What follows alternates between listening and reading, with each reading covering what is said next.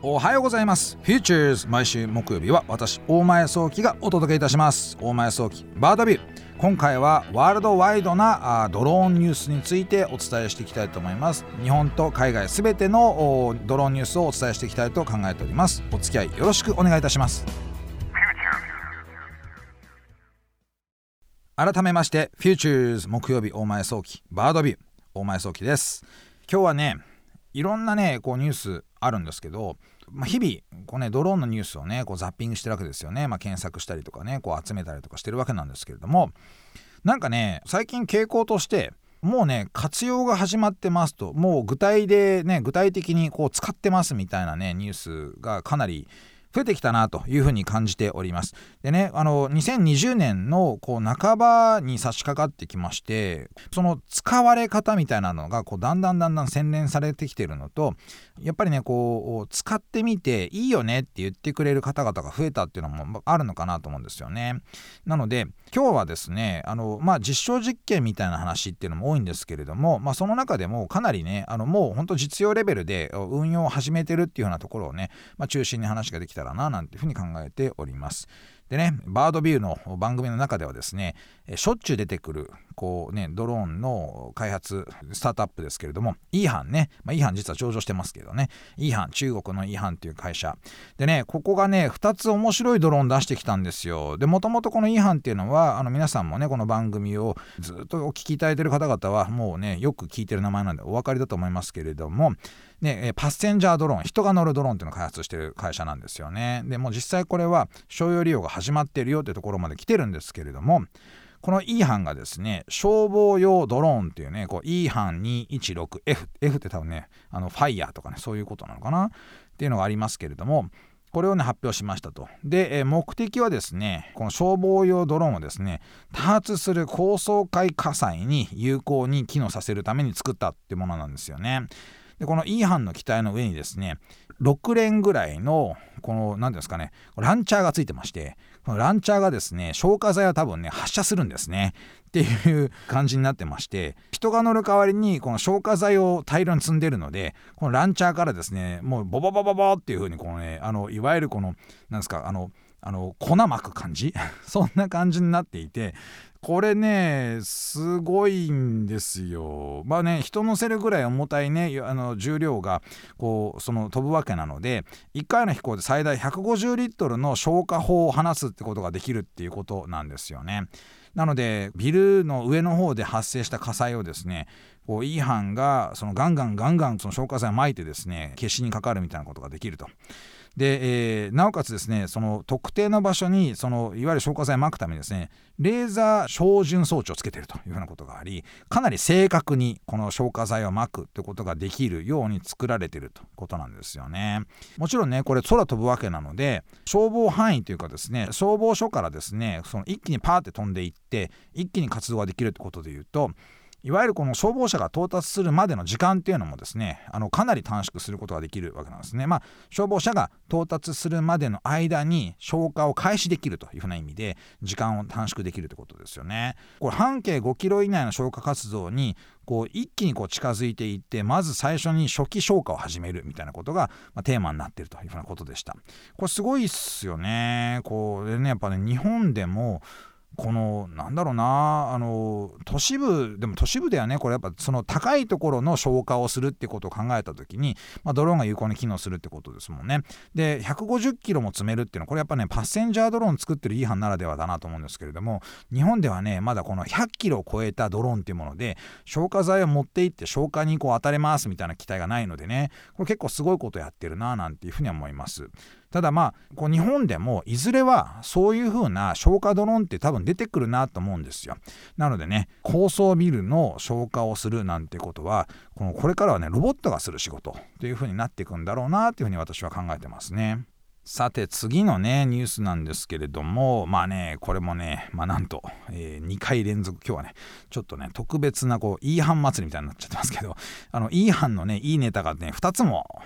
この後舞い込んできたんですよね。なんと今度はね、え空飛ぶ救急車の話です。でこれ、空飛ぶ救急車なんですけれどもまだねこれはねあのどちらかっていうと E 班の中でもコンセプトなのかななんていうふうには思いますただねやっぱりこうあの世の中で技術をこうどんどんどんどん開発していこうと新しくねこうどんどんどんどんその世の中に出していこうと思っている中でやっぱりその人の緊急のその何かしらの要件に関わるドローンっていうものがやはり人の社会の中に早く浸透していきやすいっていうのはあるので困ってる人例えば病気で困ってる人怪我で困ってる人をこのいわゆるねインフラの整ってないエリアで瞬時に運びたいというふうに思ったらこの空飛ぶ救急車っていうのは非常に理にかなった考え方だなというふうに思うわけなんですね。でその E 班のいわゆるこの空飛ぶ救急車ですけれどももともとこの2人乗りの E 班の機体のさらにこの上のコンセプトになっていましてでね2人乗りの少しねこうキャビンを横長にして寝たまんま1人を乗せてまあ1人乗りなんでね誰も他に乗ってないので、まあ、運ばれる時ちょっと不安な可能性もあるのかなと思うんですけれどもそういった部分も含めてこう1人が横にその横たわって運ばれるというようなことが簡単にできるというふうな仕様になっていると。ただねこれまだコンセプトモデルでまだ使用を開始してるわけじゃないんですね。いろいろなその緊急対応のための新しい機体の考え方として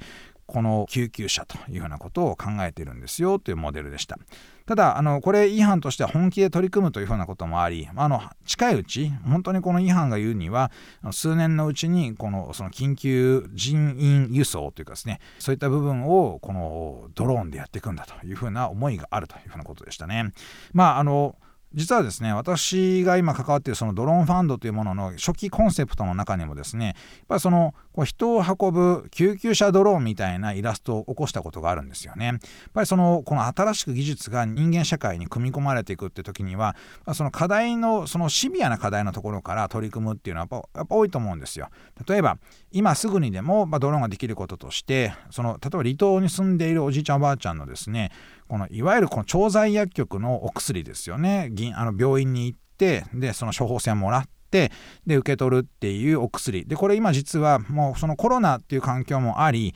病院に行かないでオンラインでもね処方できるというような方向性に今なってきてるのでそうすると離島に住んでたりとか山のねこうその少し人から人里から離れたところに住んでいるような方々おじいちゃんおばあちゃんとかねそういった方々がお薬もらうとなった時にオンラインで見てもらってオンラインで処方箋出してもらってオンラインで調剤薬局のそれが伝わってそしたらそこから調剤薬局からドローンがですねブーンつってねお宅まで運んであげると。これねなんて便利なんだろうって思うわけですよ。でこの世界観ね実はねこれねまあ未来だよねなんていう風に感じる方はいらっしゃるかもしれませんけれども日本はですねこれ本気で5年以内に取り組もうという風にしてるんだろうなという風に私は感じるんですね。まあいろんな政府とのコミュニケーション私もしてますしいろんなね市区町村がそういう風にやりたいっていう風に今言い始めてるんですよ。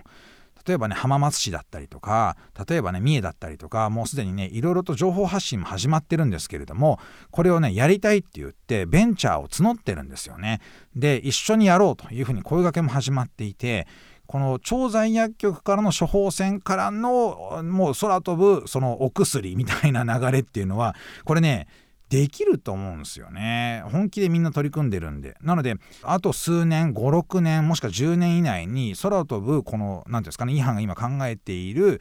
空を飛ぶ救急車。これはね実現できちゃうような気が私してるんですよ。是非ねそういった形でこのね人間社会に役に立つドローン。これをね注目していただきたいななんていうふうに思います。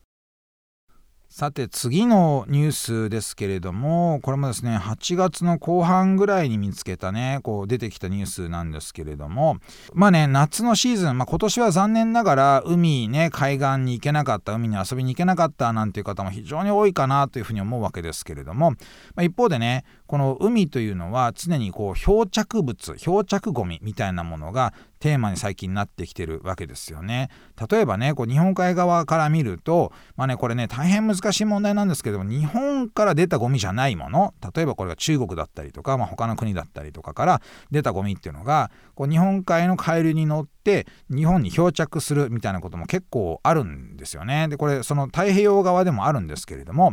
まあ、そういったこの海ゴミ問題これはね日本から出た出たものももちろんあるわけなんですがこのね海ごみというのが今かなり、まあ、大きな課題になってるんですよね。例えば自治体が誰が捨てたかわからないものなので自治体予算としてこの海ごみを処理しなければいけないんですけれどもかなりねこう重たい問題になってきてると。でね例えばね研究している研究者の言葉を聞いていると実は漂着物のこのプラスチックの成分を見ていると国によって特徴があるのでこれはどこどこの国から漂着したものですってことがほぼ9割方わかるんですみたいなことをおっしゃる方もねいたりするんですよ。とするとですねこの海ごみを分析する海ごみがどれぐらい漂着していて、まあ、どんな作業が必要になるかみたいなこの分析をするってことが結構次は重要なテーマになってくるんじゃないのかなっていうのがあるわけなんですね。でここまではいわゆるこの何ですかねこの海ごみ問題の最初のね導入部分を知っていただきたかった部分なんですけど何かっていうとですね実はこのね ACSL 自立研自立制御研究所というですね会社と、あ、のいろんな会社がこうその組みまして、えー、国産ロボットのこのね、えー、開発としてですね、えー、海岸漂着ゴミの検知システムというのを今開発してるというんですが飛び込んできましたというところなんですね。でこれすごいですよ漂着物がプラスチックなのか、まあ、他のもんあのその瓶なのかとかあの形状でこれどんなタイプのものなのかってことをですね AI を使って測定しているのでどんなタイプのゴミががどれぐらい漂着してるのかってことを空をバーって飛ぶと分かるみたいなシステムになってるんですよ。まあ、それによってどれぐらいコストがかかるのか、まあ、どういうふうにこの海ごみをこう収集してやっていくのかっていうふうな予算配分がね、まあ、できたりとかするわけなんですよ。なので海ごみの対処をする時にやってみなければわからないじゃなくて、これをどうやって解決するのかっていうふうな情報分析能力の高いそういったねこうドローンが動き始めたっていうことなんですね。でやり方というのはですね高度20メートルぐらいからその低空を飛びましてでね写真をパッパパッパパッパパッパ飛んでいくわけですよ。でねこれは飛行あのまあドローンはねこの ACSL のね PF2 っていうのを使ってるんですけどねこれかっこいいドローンなんですけどそのドローンとですねリッジ i というですねこの AI の開発会社がその作ったソフトウェアを組み合わせてでこの AI がですねゴミをパッパパッパパッパパッパ撮影したものからですね特定していくわけですね、えー、これはプラスチックですとかですね、えー、これはね、えー、まあ、えー、缶ですとかねこれは瓶ですとかねそういったことも含めて、え判定していくというふうなところですで、えー、こういった部分をしっかりと情報収集して次にこうね課題の解決につなげていくってことをやるわけなんですよね。でこういうね組み合わせがいいんですよやっぱりね。空を飛ぶっていう風なねこうロボットとセンサーを組み合わせるということね。それとさらに AI を組み合わせるってね。このね3つっていうのはもう本当にね黄金セットになってまして世の中のねいろんな問題が解決できるなと思います。このね海ごみっていうのもねこうかなり深刻な問題なんでもっともっとここにねあの、まあ、時間とねこうリソースね、まあ、予算とかをつぎ込んでいって解決できるようになっていけたらいいななんていうふうに思ってます。これね実は私もちこっとだけかかってるんですよ。なのでね是非とも皆さんこの海ごみのプロジェクト、ね、ドローンで海ごみをこう調査分析するというプロジェクトねちょっと注目していただきたいななんていうふうに思ったりとかしております。さて次のニュースですが JR 新宿駅で、えー、狭小空間のね、えー、小型ドローンによる点検という実証実験がありましたというふうな話ですね。でまあね皆さんもねご存知だと思いますけれども新宿駅って日本で一番ねこう乗り降りの多い駅だって言われてるわけなんですよね。まあそんなその新宿駅でもやっぱりねそのいろんな施設の点検しなきゃいけないわけですよ。なかなか止めることもできないしでね人の乗り降りが激しいってことはかなり深夜とかなり早朝までねそのいわゆる電車が動いてるわけですよね。そんなところで点検しようとするとやはり効率的な点検をしなければならないっていうのが、まあ、課題だったりするわけです。なのでこの課題に合わせてこうちっちゃいドローンでですね、まあ、いろんな狭いところの点検をしていこうと、まあ、狭いとはいえね重要でないわけじゃないわけですよね。例えばそのねこうケーブルが通っていたりとか、まあ、何かしらね埃がたくさん溜まりすぎていてもしかすると火災の原因になっちゃうみたいなこともありますしね。なのでそういった部分を点検する業務というのは、まあ、ドローンでやってみようじゃないかということで。これ今回ねこのこの実証実験、まあ、点検方法の実験をしたのはですねリベラウェアという会社ですね。で、このリベラウェア、アイビスってちっちゃいドローンを開発してるんですけれども、このドローンすごいんですよ。ほんと手のひらサイズで、壁にぶつかってもね、こう全然落ちないっていうかね、あの止まらないというかね、それぐらいね、こう安定感もあって、で、プロペラの部分がね、こう壁に接触しないようにちゃんとガードもついてるんですね。でなおかつですね、あの一応ですねこれすごいのはあの自律的に飛ぶっていう能力もあるんですよ。センサーがちゃんとついてましてね。これカメラというのはセンサーで飛んでるんですけれどもセンサーがこの壁を認識したりとか、まあ、センサーがこのケーブルを認識したりとかしながら飛んでいくと。でそのセンサーで集めた情報をもとにそのね飛んできてあと情報収集した後でそのね狭い場所の空間の3次元立体映像を作っちゃうんですね。そうするとね後でこうねあの職員さんが見てあここにこんな問題あるねとかってことを後々全部ね把握ができちゃうわけですよ。カメラを入れてその都度都度ねなんかこうねどうなってんのかわかんねえなみたいなことやらないで3次元データ化しちゃって分析するみたいなこともできちゃうんですよね。これ結構すごいと思うんですよまあね、実はこのリベラウェアというのは、この小さいドローンのプロフェッショナルでして、この小さいドローンを使って、いろんなね、施設のですね、強所、暗所、暗いところですね、狭いところ、そういったところをね、ドローンで点検するってことを始めてまして、ぜひね、もうこれね、ほんとぜひね、注目していただきたいスタートアップですね。これからもね、こういったドローンの使われ方、どんどんしていくと思いますから、まあね、皆さんの生活の中で目立たないところで、え、ロボットが活躍始めてるなっていうことを知っておいていただけると嬉しいなと思います。さては最後のねこうニュースですけれども、まあ、中国のねその水中ドローン、まあ、これはね水上なになるんですけれどもプレイウィングスっていうね会社が作っているチェイシングっていうねそのドローンがあるんですね。水中主に水中ドローンなんですけれども今回作られたドローンっていうのはですね水上でこうね、え魚群探知機を乗せたドローンを作りましたよと。なので船で船のようにビーって、ね、水中を行ってってでねその魚群を見つけて、まあ、ここにこうね釣りのスポットがありそうですよみたいなことを教えてくれるっていう、ね、そういうドローンが開発されましたということなんですけど面白いのはね連結ユニットであのね、えっと、蒔絵が出せるユニットがついて つけられるってことでその魚群を見つけたら蒔絵を巻いて寄せとくと。そしたら釣りやすいみたいなねこれはね完全にねあれ？これなんかずるずるくね？とかちょっと思いますけれど。本当にねこう釣ることだけを目的にしたらこれも、まあ、ありなのかなと思いますけれどもね。あの、まあ、こういったドローンも出てきてるぞということで釣り好きの方でねこの魚群探知機でこう見ていきたいななんていうねちょっとマニアックなニーズのある方はねチェイシングのですねチェイシング F1 っていうこうフィッシング用ドローンをですね注目していただけたらななんていうふうに思います。お送りしてまいりました Futures お前早期バードビューいかがでしたでしょうか？まあ今日はね世の中の役に立つドローンと、まあね、フィッシングドローン、まあ、そうですけどね。あの世の中の役に立つドローンというニュースを中心にお送りしてまいりました。皆様の目のまだねこう届かないところ知らないところで徐々に徐々にねこうドローンがねこう役に立っているというところをねなんとなくこうね感じていっていただけると嬉しいなと思いますので引き続きこういったニュースはねお伝えしていきたいと思います。さて番組のメッセージお待ちしております。オーディにある番組 Futures のメールフォームからお送りください。オーディでは番組情報のほか音声ポッドキャスティングも配信しています。また音声ポッドキャスティングは Spotify でも配信しています。Futures 大前早期バードビューで検索してみてください。番組 Facebook ページでも情報発信しています。Futures 大前早期バードビュー。私とはまた来週お会いしましょう。